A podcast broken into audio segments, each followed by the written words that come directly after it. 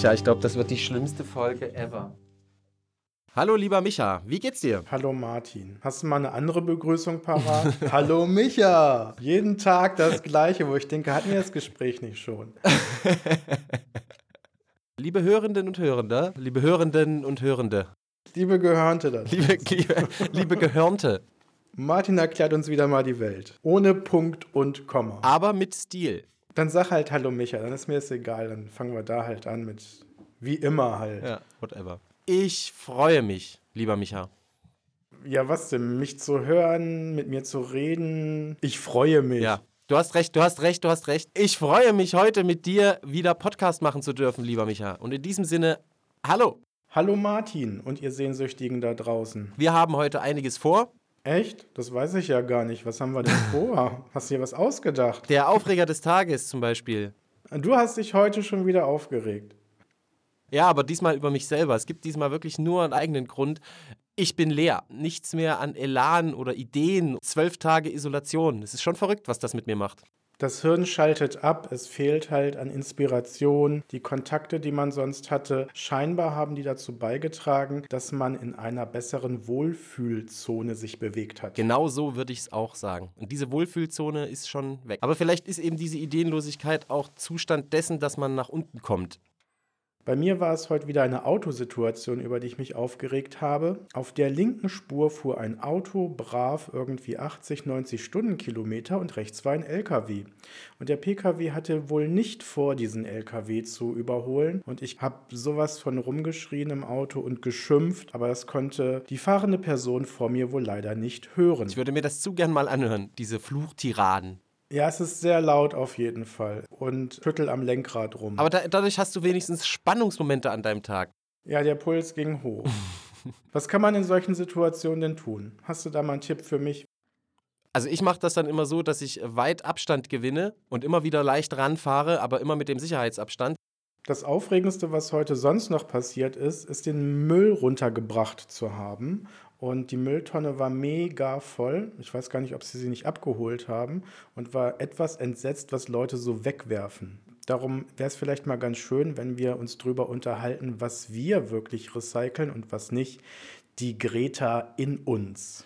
Ja, also äh, Recyceln ist für mich so ein relativ großes Thema. Ich laufe nämlich relativ viel hier durch die Gegend und sehe sehr viel Zeug, was die Leute wegwerfen, von Kühlschränken über normalen Plastikmüll. Ja, das möchte ich sehen.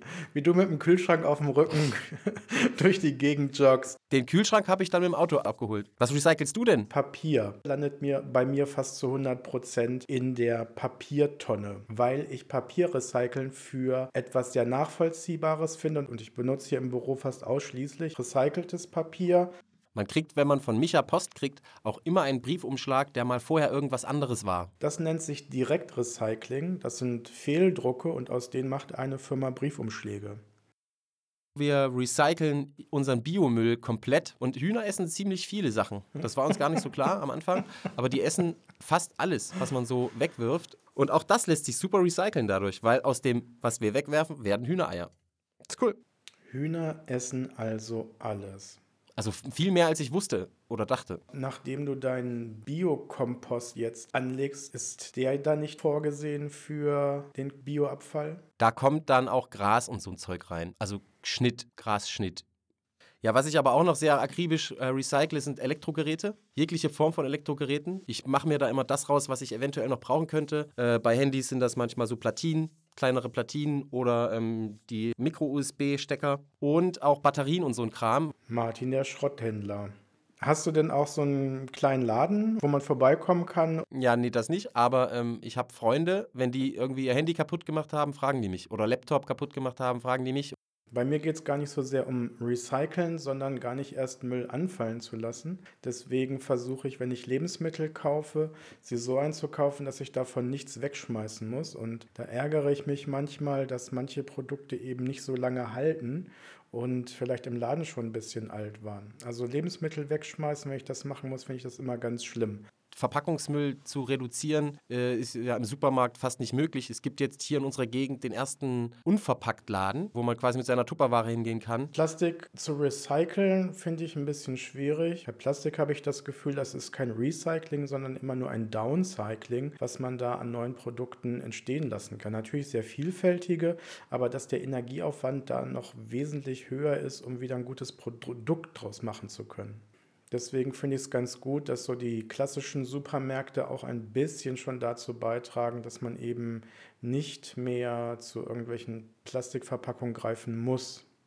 Das sind auf jeden Fall schon ganz nette Ansätze, die wir da haben, aber so wirklich Greta-like ist das ja noch nicht, muss man sagen. Nein, das ist ja auch nicht nur das, es kommt ja auf noch mehr an. Also für Greta Thunberg und die ganze Fridays for Future Bewegung geht es ja auch darum, CO2 zu verringern es macht schon einen Unterschied, ob man 0,1 Grad mehr Erderwärmung hat oder weniger. 40,5 Grad zu 40,8 Grad macht für den menschlichen Körper einen Unterschied von Leben und Tod oder kann. Ich bin mal gespannt, was aus dieser Klopapierkrise resultiert. Ob man nachweisen kann, dass der Stillstand der Welt dazu geführt hat, dass der CO2-Ausstoß signifikant irgendwie im Keller war. Das gibt es ja schon. Es gibt für den Monat März gibt's schon erste Rechnungen, die besagen genau das, dass die Luft in den Städten deutlich besser geworden ist und die CO2-Emission deutlich abgenommen hat. Mal gucken, was die Welt daraus lernt. Was derzeit noch mit mir passiert ist, dass ich glaube, dass ich verwahrlose. Du kommst da jetzt erst drauf? Ich habe heute Morgen in den Spiegel geguckt und gemerkt, hey, es wäre mal wieder Zeit zum Friseur zu gehen. Also alle, die mich dabei unterstützen, den Verfall aufhalten zu können, haben leider geschlossen. Jetzt werde ich das nächste Projekt in Angriff nehmen und mir meine Haare selber schneiden. Sehr gut. DIY-Videos gibt es da zuhauf? Wenn es gut geworden ist, gibt es ein Beweisfoto, dass es klappt. Wenn es schlecht geworden ist, gibt es nur Mützenbilder. Hast du dir schon mal die Haare selber geschnitten? Nein, das würde ich auch niemals tun. Da würde ich lieber meine Haare lang wachsen lassen. lieber so und auch dem ein wenig zeigen, dass alles zu hat und damit ja irgendwie die Friseure und diese ganzen Beruf auch ein bisschen aufwerten, weil es halt was auch mit uns macht, mit unserem äh, Selbstbild aber nichtsdestotrotz, man wird so schon ein bisschen lockerer. Also die Wohnung könnte zum Beispiel perfekt sauber sein, ist sie aber gar nicht. Wir lassen alles so ein bisschen rumliegen und stehen, weil wir so denken, ja, wir haben ja eh genug Zeit für alles. Ich hatte ja erzählt, dass ich gestern den ersten Teil des Frühjahrsputzes unternommen habe und nachdem ich da so drin war, habe ich mir auch gedacht, wofür? ja, wofür? Hast du eine Antwort gefunden? Ja, es war mein Workout. okay. Ich glaube, es geht darum, halt ein bisschen Normalität einfach zu haben, dass es halt aussieht wie immer, auch wenn es gerade nicht so ist wie immer. Ich gehe zum Beispiel auch manchmal rüber in die Kirche. Die sieht ja immer gleich aus und komme da so ganz kurz mal zur Ruhe. Ja, ein bisschen Verlässlichkeit, ein bisschen Sicherheit in dieser unsicheren ja. Zeit. Martin, gibt es denn News? Ich bin immer noch daran interessiert, dass Leute mir ihre Videos einschicken mit dem Hashtag Ostern findet statt. Ein kleines Selfie-Video, wo ihr einfach sagt, Ostern findet statt, weil meinen Kontakt findet ihr in den Credits.